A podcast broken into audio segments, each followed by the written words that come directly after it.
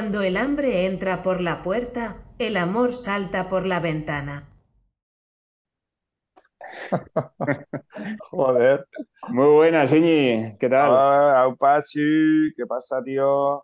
Oye, ese- es, es- no sé, me ha sonado muy, eh, eso me ha sonado muy a mí, ¿no? No sé, hambre. ¿Tienes hambre o qué? eh, no, yo siempre tengo hambre, yo soy eterno hambriento, yo soy co- el, come- el comedor. Eh, cuando el hambre entra por la puerta, el amor salta por la ventana. Sí. Hostia, no la una- había. Me suena a canción de Mecano. Hay una, hay una, en la versión oficial creo que dice que el amor sale por la ventana, pero me gusta mucho más que salte por la ventana, ¿no? Falta, es más, des- es más desperate, es más Totalmente. lo que pase que tenga que pasar. Sin mirar atrás y sin mirar abajo, ¿no? A ver cómo caigo. Efe- efectivamente. Bueno, es muy mítico, ¿no? El Pues- refrán, sí lo habéis oído antes, ¿no? no, la verdad es que no, no, no, Joder. never, never, never. No, Clásico, no. clásico total, sí, sí, sí. Y está muy bien porque, porque habla de, de cómo, de cómo las, las tensiones financieras pueden acabar eh, desgastando una relación que podía ser maravillosa hasta ese momento y si llegan problemas económicos a una casa, Ah, Hostia, pues para nada, para nada lo había relacionado con tensión económica. claro, claro, cuando el hambre entra por la puerta, el Sí, amor salta no. por la ventana. Bueno, yo había ido mucho más básico, o sea, tío, que al final tira más la tripa que, que, que la tentación, eh, que la tentación, ¿cómo se dice así en fino? Eh, eh, sí, no sé, que, que como, tiran más dos tetas que dos carretas, pero a la inversa. Tiran más dos burgers que dos tetas, no sé. Muy bueno, Tiran muy más bueno. dos panchinetas que dos tetas. Vale, vale, vale. O sea, tú ibas a la satisfacción básica de la Yo iba, de- mi neurona, mi sensor detecta chuletón, detecta secreto ibérico, detecta una buena lasaña, detecta... Cuando se habla de comida, tío, ¡ras! me pongo en guardia, como los Doberman. ¡Ay, shit! Con, la- con el rabito ahí, tente, a mí me pasa eso, tío. No, no, bueno, vamos, tío. ni la había visto pasar. Que eso, lo mismo, que igual, que, que igual ha pasado y no la ha visto porque no, no, no le había dado ese sentido, vamos, de, Vale. de- de Sí, sí, sí, sí, pues es- económica. Eso es, eso es. Eh, que por cierto, eh, Dire Straits, tío, es un, es un nombre de grupo mítico. Muy bonito. Sí, Sí, es una sí. palabra, las dos palabras son raras porque no se utilizan mucho ni Dire ni Straits y sin embargo, eh, como las palabras juntas eh, son parte de la cultura popular. Y básicamente va, de eso, ¿no? Los Dire Straits son las estrecheces económicas y cuando las Dire Straits entran por la puerta, los, los Queens salen por la ventana. Pues tío, me, me encanta que saques ese tema porque me acaba de, me acabo de acordar de. ¿Tú te acuerdas? Eso, está, volvemos atrás en el tiempo, en, en- en ese periodo que ya hemos hablado, donde las cintas se rebobinaban con el Sí. Bolivic, eh, donde el vídeo beta o VHS se veía con, con rayitas, distorsión, no Sí. se podía grabar de aquí para allá. Y, a- y aún así grabábamos. eh, se podía, había que estar perdiendo. La televisión era lineal, ¿no? Había, había que estar, se anunciaba que algo se iba a emitir y había que estar allí, ¿no? Eh, y eso incluso de vez en cuando se emitían conciertos de música por, por la tele.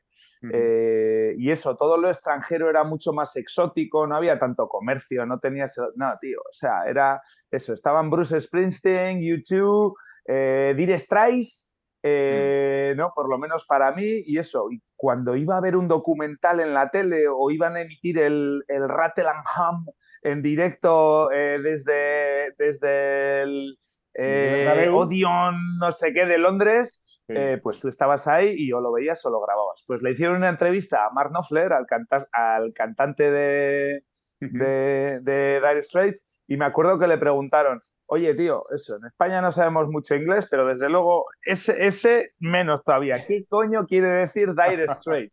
Y el tío dijo, ah, ja, ja, ja, Dire Straits, no sé qué. Pues significa cuando personalmente estás in the shit.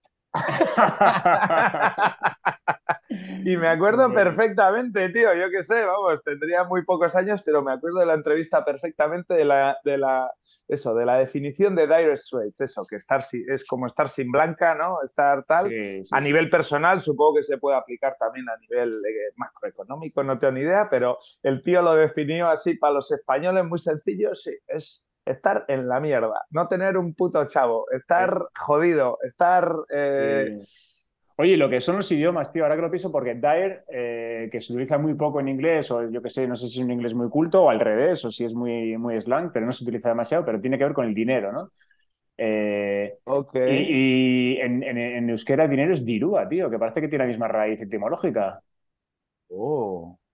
Hostia, pues mira, no, no, no, no, no sabía que lo de Dyer tenía que ver con el dinero. A mí me sonaba más como a un eh, shear, o, sea, como a un simple, o como un, no sé, no sé. No sé, no sé. Tendría que, tendría que, que desempolvar no, el. No me atrevo. Hay que desempolvar el box. que era, que era un, diccionario, antes de ser un partido político, eh, oye, se han, apropiado, se han apropiado de la palabra, pero era un diccionario, una marca de amplis, y ahora parece que Vox solo es eh, Vox, y no, ¿no? Ya te digo, ya te digo. Efectivamente. En fin. Bueno, pues eso, el, refrán está muy bien, que luego tiene su, su negativo, su, su, su el otro lado de la, de la moneda. La otra lectura, menos, menos optimista. Bueno, esa es otra lectura, pero que al final también, creo que sí que es verdad que cuando el, hambre entra por, por, la puerta, el amor puede saltar por la ventana, pero también es verdad que los, los ricos también lloran y que, el dinero, que el dinero a veces eh, también da problemas en sí mismo para, para relaciones de pareja. Lo hace todo más complicado, ¿no? Sí, sí. No, sí, por frases, tío. Hay que encontrar. Sí, ángulos de, ángulos de, orientación para las cosas hay infinitos. Sí, no, pero a lo que iba es que está, está, está bien pensar que hay que encontrar eh, el nivel adecuado de, o sea, el nivel económico adecuado para la pareja. O sea, si tienes demasiado poco, mal, pero si tienes demasiado mucho, también mal. Con lo cual te mueves ahí en un rango, una Imposible, tío. Imposible. es, persona, es personal, es un parámetro personal y además es dinámico. Eh, y además es eh, eso, no es transparente del todo, con lo cual eh, es imposible. Es otra de esas luchas imposibles. ¿No se puede reducir a una fórmula matemática? No me fastidies, tío. ¿Qué va, tío? No, no, no. por eso, a mí estas cosas me saltan por los aires, tío. Si no la podemos, si no la podemos, si no le podemos poner vallas al campo, me salta por los aires. Ah. Muy bien. Oye, te he entendido si no podemos poner valles al campo, que también está bien. Vallas, vallas, vallas. Los asturianos dirían valles. Valles. Oye, una, una, nota del, capítulo de hace dos semanas, que la semana pasada no lo habíamos anunciado, pero bueno, como era el puente de todos los santos, eh, que ha sido fagocitado mm. por Halloween, eh, pues nos tomamos la mm. semana festiva. Sabbatical. Eso es. Eh, Saturnino Calleja. Es que investigué un poco los cuentos de Calleja y... Se llama Saturnino se llama Saturnino, tío.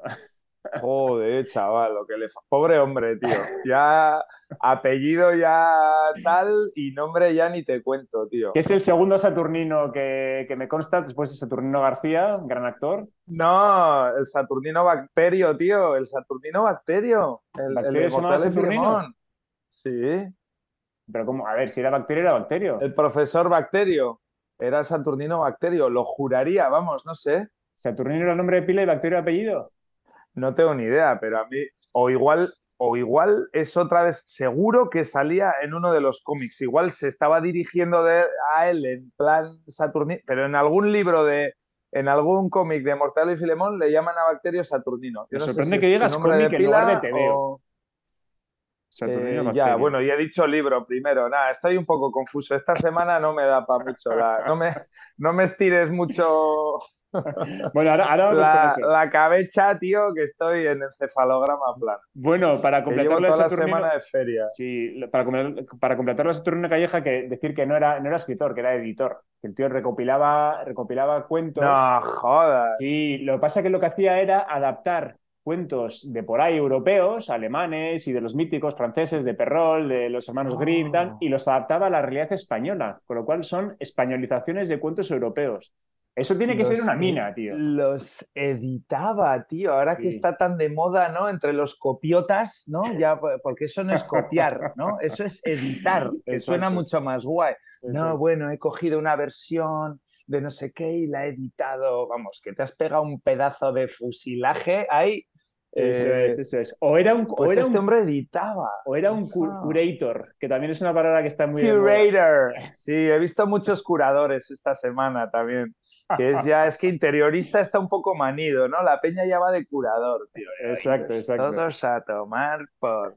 qué. Venga, cuéntanos, tío. Estás ahí, estás ahí en la, en la feria del diseño de Marbella. eh, todo, todo suena bien. Suena bien diseño, suena bien feria y suena bien Marbella, tío. Y eso tiene que ser un sin vivir de, de placer y de desenfreno. ¿no? ¿Qué, qué, qué está pasando ahí, Íñigo? Eh, Aquí en el epicentro, tío, de la crónica rosa, tío, en terreno Gunila, eh, en la avenida, es que hasta la avenida donde está eso, la, famola- la, la famosa Milla de Oro, esta que el Palacio de Congresos está justo al final de la Milla de Oro, se llama Alfonso de Hohenlohe. Entonces le pones al, le pones al navegador que te lleve al Palacio de Congresos y ya desde tres kilómetros antes te está diciendo gire a la derecha eh, a la avenida Alfonso de Hohenlohe. Es- en Alfonso de Hohenlohe coja la segunda. Si no, ya entras contaminado ya. eh. Oye, para los gaitanos, decir Hohenlohe tiene que ser una fiesta, ¿no? Es imposible, tío. Sí, sí, sí. Es como decir Sarrera. No, pues no, no, no. Ah, Se me acaba de ocurrir. Nada, pues nada, pero bien, eso, tío. Eh, pues eso, estoy del 3 al 13 en, en la feria esta de interiorismo. Y bueno, eso, todos los días. Aparte que, pues eso, hay stands así muy chic y hay gente muy chic y, y la gente que lo visita también así es muy chic.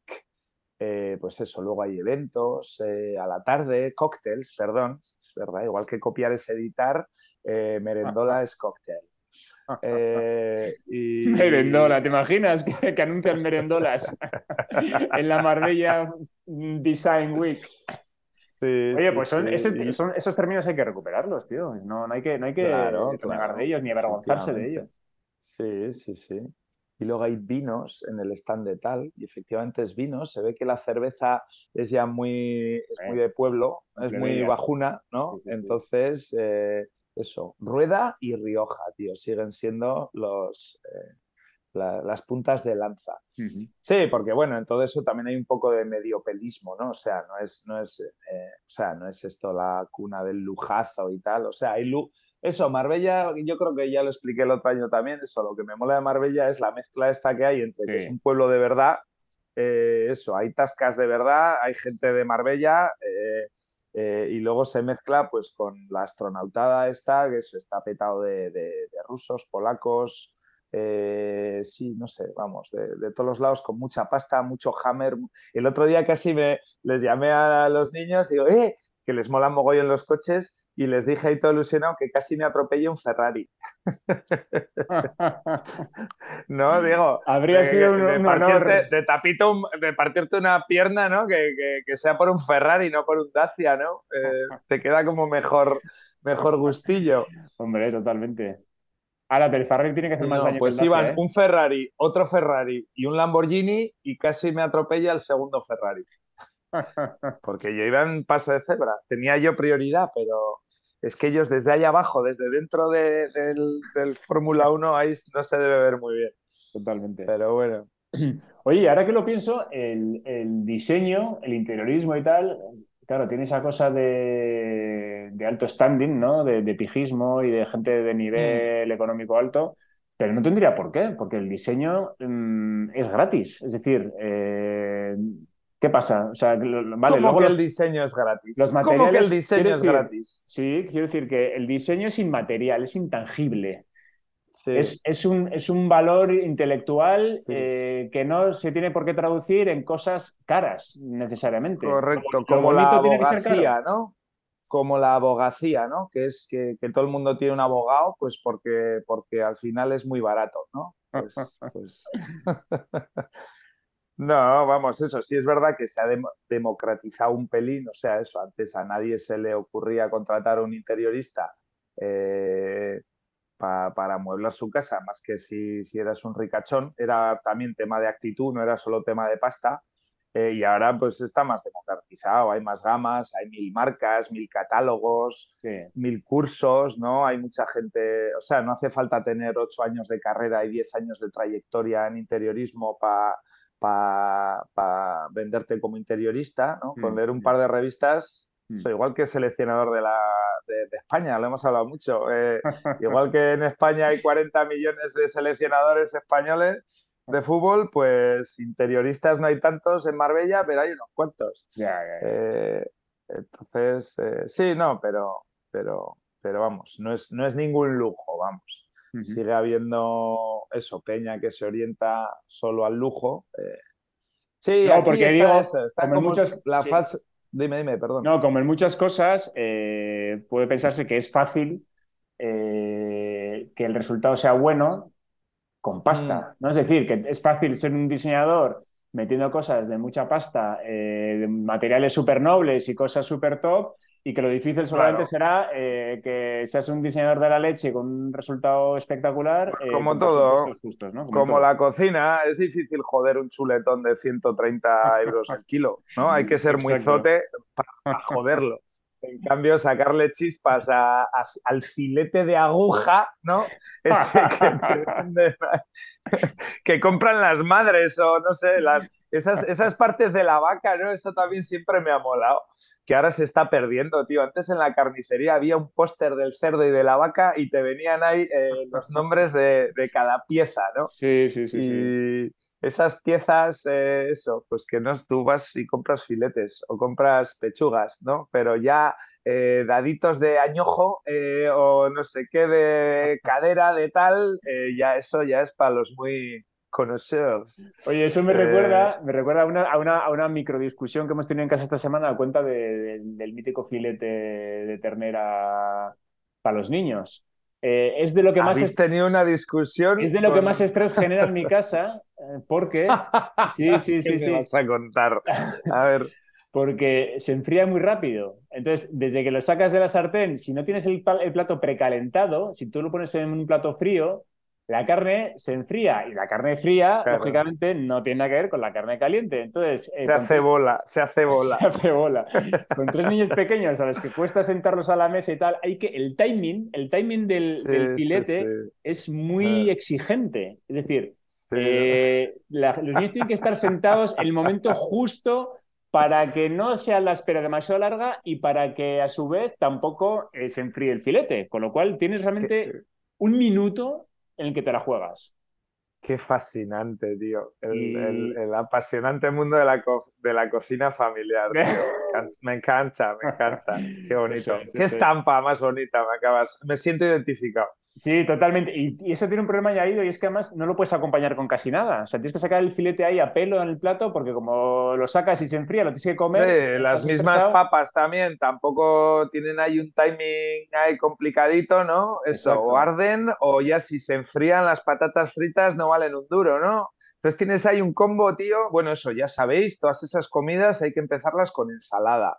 Entonces igual el truco es tener ahí la ensalada que también es difícil que se la coman, pero bueno, tener la ensaladita y tenerlos rumiando ensalada y ¡chac! sacar los otros dos platos a la vez. en mi caso, decir que es difícil que se coman la ensalada es ser muy generoso y muy optimista. o sea, es lo más imposible. Es un overstatement.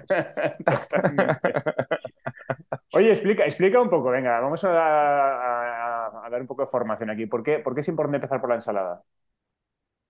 Ah, joder, ya nos dijo nuestro amigo cuando. Pero estas cosas se olvidan, hay que refrescarlas que Cuando estuvo Glucovibes, cuando estuvo Glucovibes en, en, nuestro problema, o en nuestro problema, en nuestro programa, ya nos habló del problema de los picos de, de, glucosa. Yo creo que salió, no sé si en la propia conversación o en las notas o así, lo de la glucose godes esta, hablamos también del artículo del Samuel, este, el de, eh, ¿cómo se llama? Suma positiva. Podcast.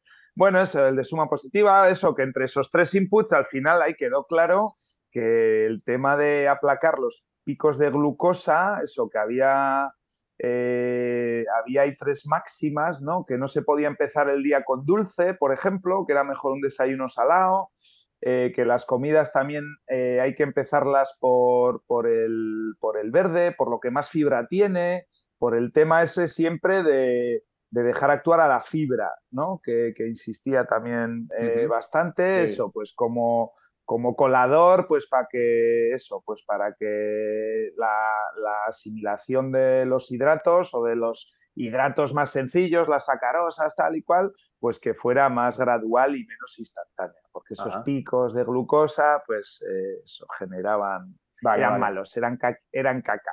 Vale, pero bueno, puedes, puedes comerla a la vez, ¿no? Reglas de oro, eh, echar una ensaladita antes de todas las comidas, eh, eso, y no desayunar dulce intentar desayunar eh, salado. O, en general los dulces, dejarlos siempre para el final, ya sea en el desayuno o en la comida, eh, dejarlos siempre para el final. Vale, vale, vale. y todo eso está trazado en curvas. O sea, toda esta gente, a mí lo que me da confianza de, todas estas teorías o, esa corriente de pensamiento, digamos, ¿no? Mm. Eh, que te pueden convencer así un poco intuitivamente, a mí lo que me gusta es pues, que tenga un backing y como toda esta gente mide curvas, o sea, ya sabe medir eh, eh, el azúcar en sangre, pues eso está testado y te pone la gráfica, mira, comiendo primero el kiwi y luego eh, los cereales, pum, esta gráfica. No, pues mira, primero los cereales y luego el kiwi, esta gráfica. Comiendo patatas fritas antes de la ensalada, pum, esta curva. Comiendo patatas fritas después de la ensalada, pum, esta curva.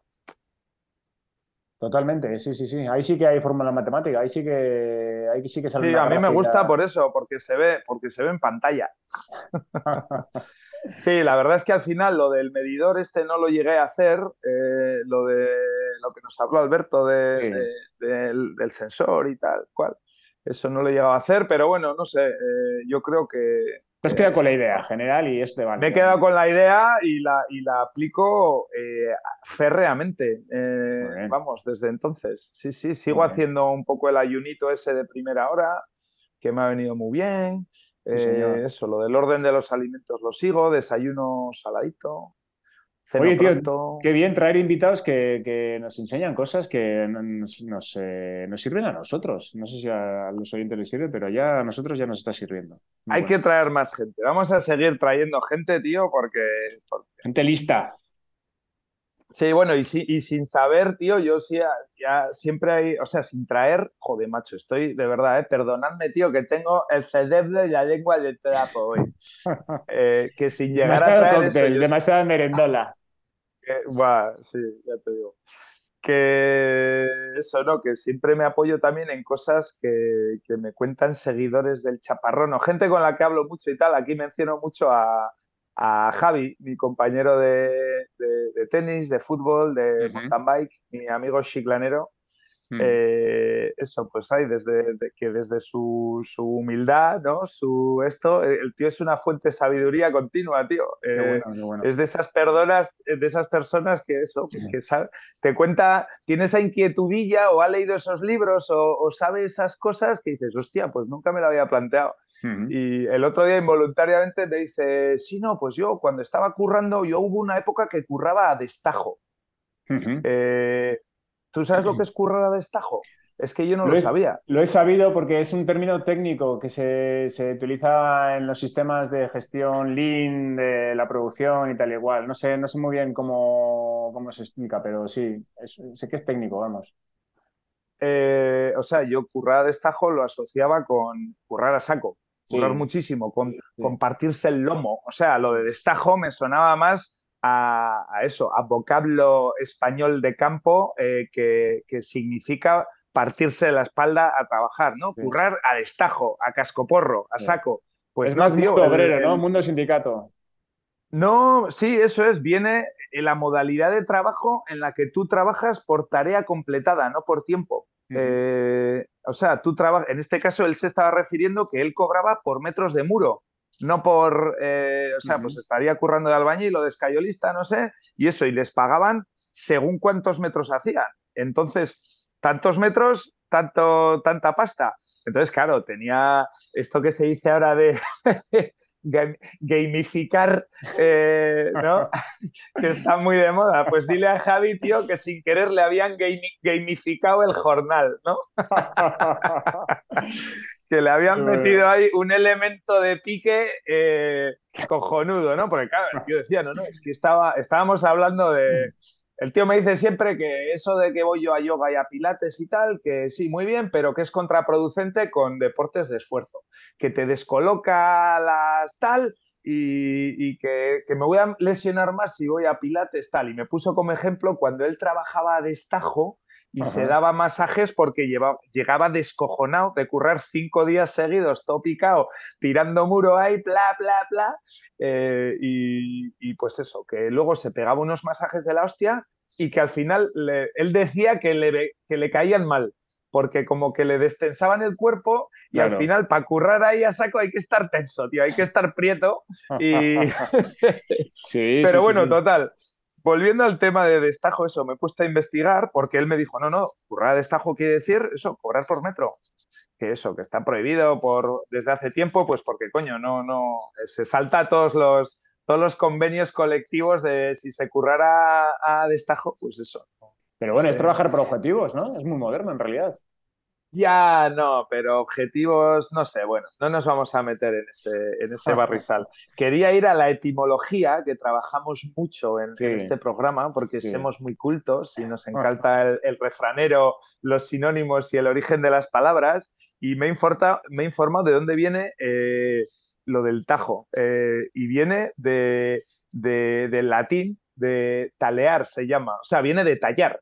O sea, lo de destajo viene de tajar. Tajar es cortar, ¿no? Pegarle un tajo.